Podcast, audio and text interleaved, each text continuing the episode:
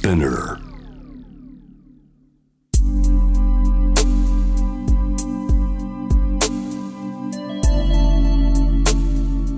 眠らない街六本木。高層ビルの一室に現れる深夜の保健室。重たいドアの向こう側。ここでは誰もが飾らない言葉で語り始める。心の声を聞き出す。特別な聴診器を持って迎えるのは酒と涙と哀愁をこよなく愛するイラストレーターの田中美咲。恋仕事家族。そして性のこと。一人一人で違う。体と心のカルテ。J-WAVE ミッドナイトチャイム。ようこそ深夜の保健室へ。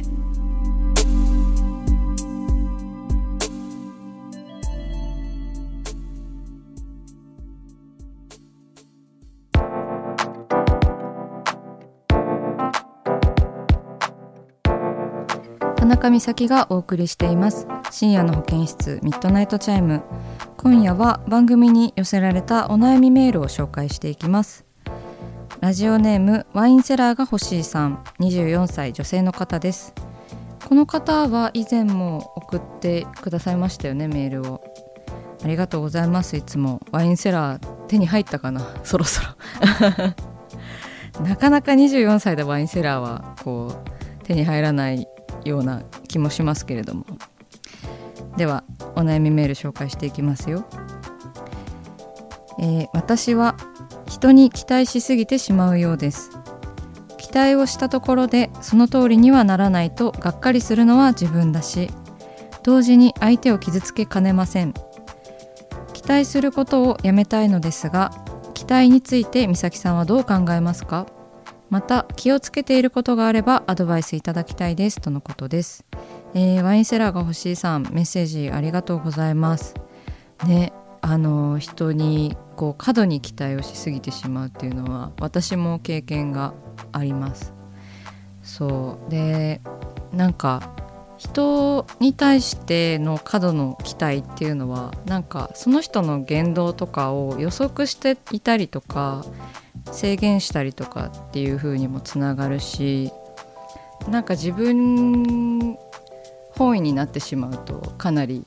こうなんか自分を責めますよね。私もこうなんかパートナーとかにこう思い思う以上に期待をしてしまったりとかこうなんかこういう方向で楽しく過ごしたいみたいなそういうこうなんでしょうね旅のしおりみたいな スケジュール帳みたいに一日をこう考えてしまったことがあってそれはなんかあのやっぱり良くないなと。なんかこうあれですねアクシデントとかもこう楽しめる余裕みたいなものを持ちたいなって思いますけれどもね。そうで私もパートナーにこう過度に期待をしてしまった時になんかそれをこう、ま期待しすぎたがゆえにこう注意のようにこう言い過ぎてしまってあの時なんでああしてくれなかったのみたいな風に口論をしたことがあるんですけどなんかそれでこう相手はまあなんかそんなつもりはなかったと。でこうなんか口論になったんですけどその時は。で後日ああやって注意してくれたのは自分にこう期待をしてくれていたんだよねって期待をかけてくれてありがとうっていうことを言ってくれた時があってあなんかちょっと救われたというか。ねなかなかあのーすれ違いの部分なので言葉にするの難しいですけれどもワインセラーが欲しいさんがちょっとあのね孤独にならないように 生きていけたらいいですよね。メッセージありがとうございました。では続いてのメールです。ラジオネームなちおさん。30歳女性の方です。私は旦那さんのセルフプレジャーにモヤモヤしてしまう自分に悩んでいます。実は私自身もセルフプレジャーすることが好きで私は女性ですが女性の体を見てドキドキして興奮します。だからこそ旦那さんがセルフプレジャーをする時に女性のナイスバディを見て興奮する気持ちがとてもよく分かってしまい自分に自信がなくなってしまいます。旦那さんとは新婚1年目でお互いに性のことをオープンに話せる間柄ですがこの気持ちを手放せたらもっと相手を尊重してあげられるのになぁと思います。美咲さんはこのモヤモヤを手放すにはどうすればいいと思いますか？とのことです。なちおさんメッセージありがとうございます。ねあの新婚1年目でお互いにこのセルフプレジャーまでをこう共有するっていう けどどこまで共有してるんだろうっていうのが あのなかなかもうちょっとちょっと詳しく聞かせてほしいところなんですけれどもすごいですね。あのこう話を聞いてくれたりとか話を聞ける間柄になるっていうのはあの難しいことだと思います。それができるお二人の寛大さをまずはあの素敵だなって思いますけれども。なんだろうお互いこうセルフプレジャーが好きということであのまあプラスなこう話にはをいつもしているのかなっていうなんかこういうのが好きだとかななんでしょうね。でもそのセルフプレジャーの話をお互いにしてこう2人のプレイとかにちなんかこう加えたりとかそういう話し合いなのかな？なんか話せる性癖とこう実際に見ているものっていうのとまた違うし。なんかそうだからあのナチオさんのメッセージだけではちょっとこうなんか読み取るのがね難しいところでもあるんですけれども。あのそのセルフプレジャーとセックスっていうのって全然違うじゃないですか。あのセルフプレジャーに求めるその性癖みたいなものとセックスに求める性癖みたいなものが私の場合も全然違うのでまあそのアダルトビデオとあの現実が全然違うということでもあるしそうだからあのナチオさん自身も本当はこう分かってるんじゃないですか？なんかあの自分がそのセルフプレジャーの時にこう見ているものとあとはパートナーに求めているものの違いみたいなもの。うん。だからねあのなんか性的なこう対象を見てこうモヤモヤというか多分まあなんだろうやきもちみたいなニュアンスなんですかね。そう。このモヤモヤを手放すにはどうすればいいと思いますかっていうのをまあでもあのそれでこう浮かんでしまうっていうかそのパートナーの性癖であったりとかこういう人が本当はタイプなんでしょうみたいな感じで思ってしまうんだったら聞かない言わないにした方がいいのかもしれないですね。なんか何でも言い合えるのも素敵だけどこうなんだろうやっぱりなんか私はあのセルフプレジャーとは関係なくパートナーが「あの子かわいい」とか言ったら結構あの芸能人の方とかあのテレビに出てる方とかでも何よって 何よって思うのでだからそういうことはなるべく言わないでくれって あの頼んでます。すごいあの幼稚なことだなと思うんですけど。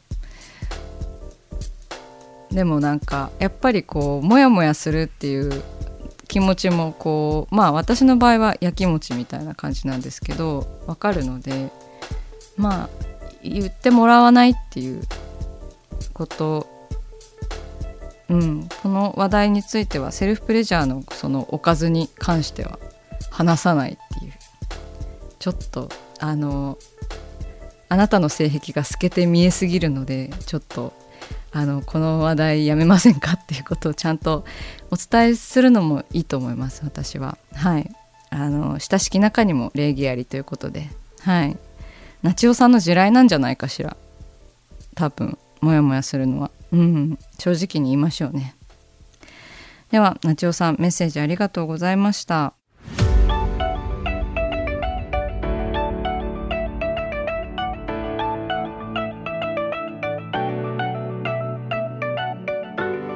さあ始まりました。田中美咲の六畳一間。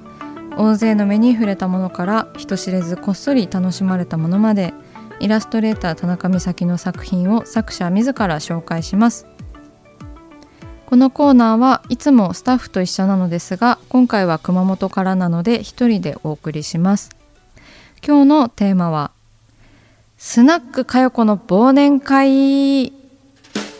でございます。はい。えーと、こちらはですねあの吉澤佳代子さんシンガーソングライターの吉澤佳代子さんがあの割とコンスタントに開催しているスナック佳代子というイベントなんですけれども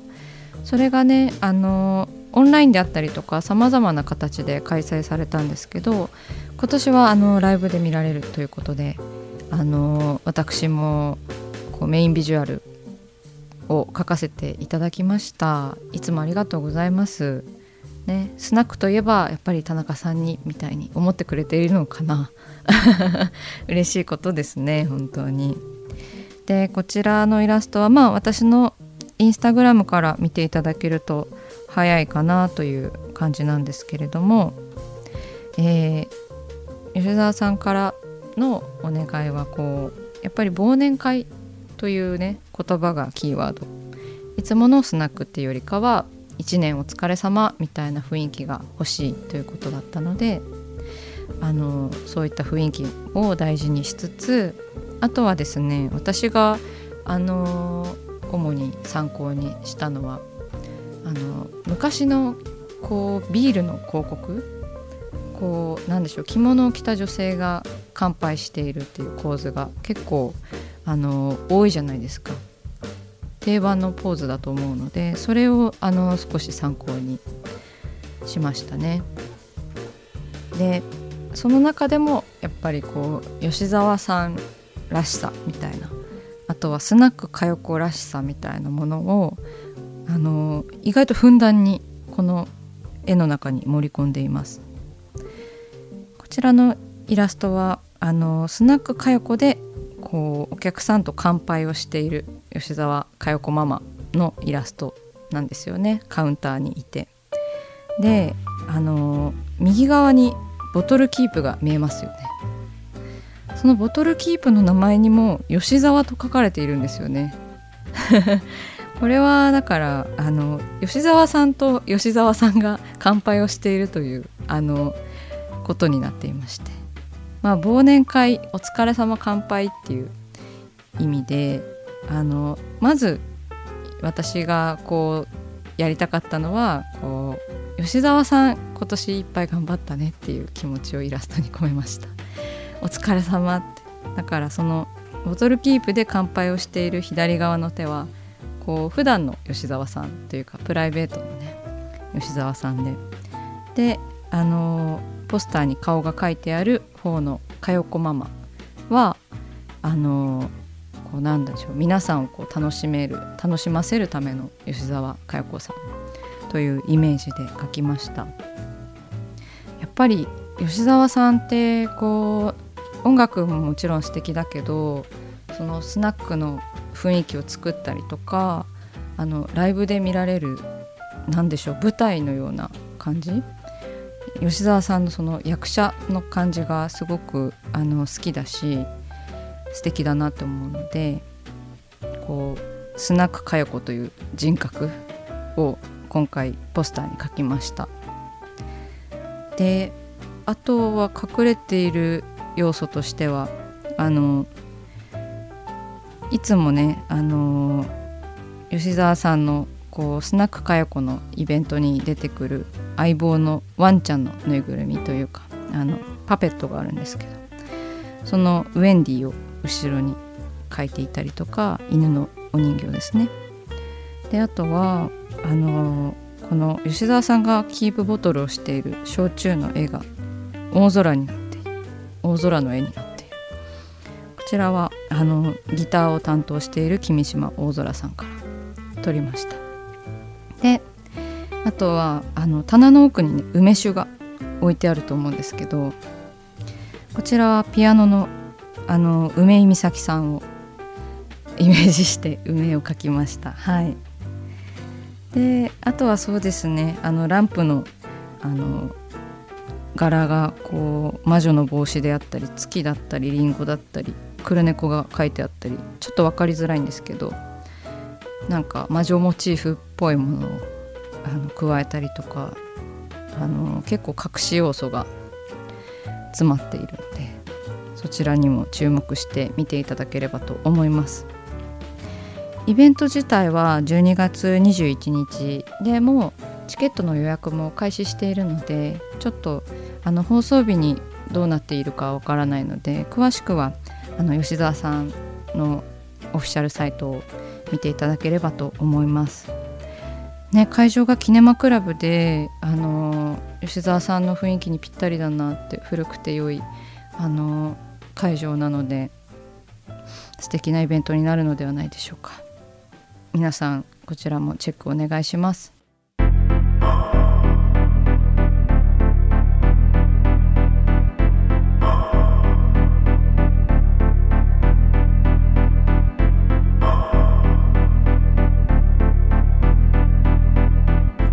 中だから話せる。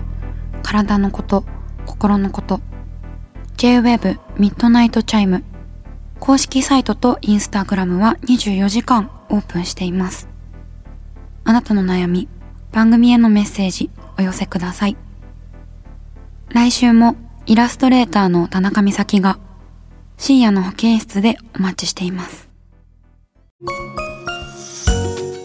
キャリコン編集長通信仕事と人生の話をゆるゆるとパワードバイミモレ。このポッドキャストではミモレ編集長の河原咲子が時には一人で時にはゲストをお招きしキャリアコンサルタントの資格を生かして仕事と人生そして職業キャリアだけじゃないライフキャリアの話を誰にでも分かりやすくゆるゆるとお話します。毎週金曜日に新しいエピソードを配信中です。ぜひ一度聞いてみてください。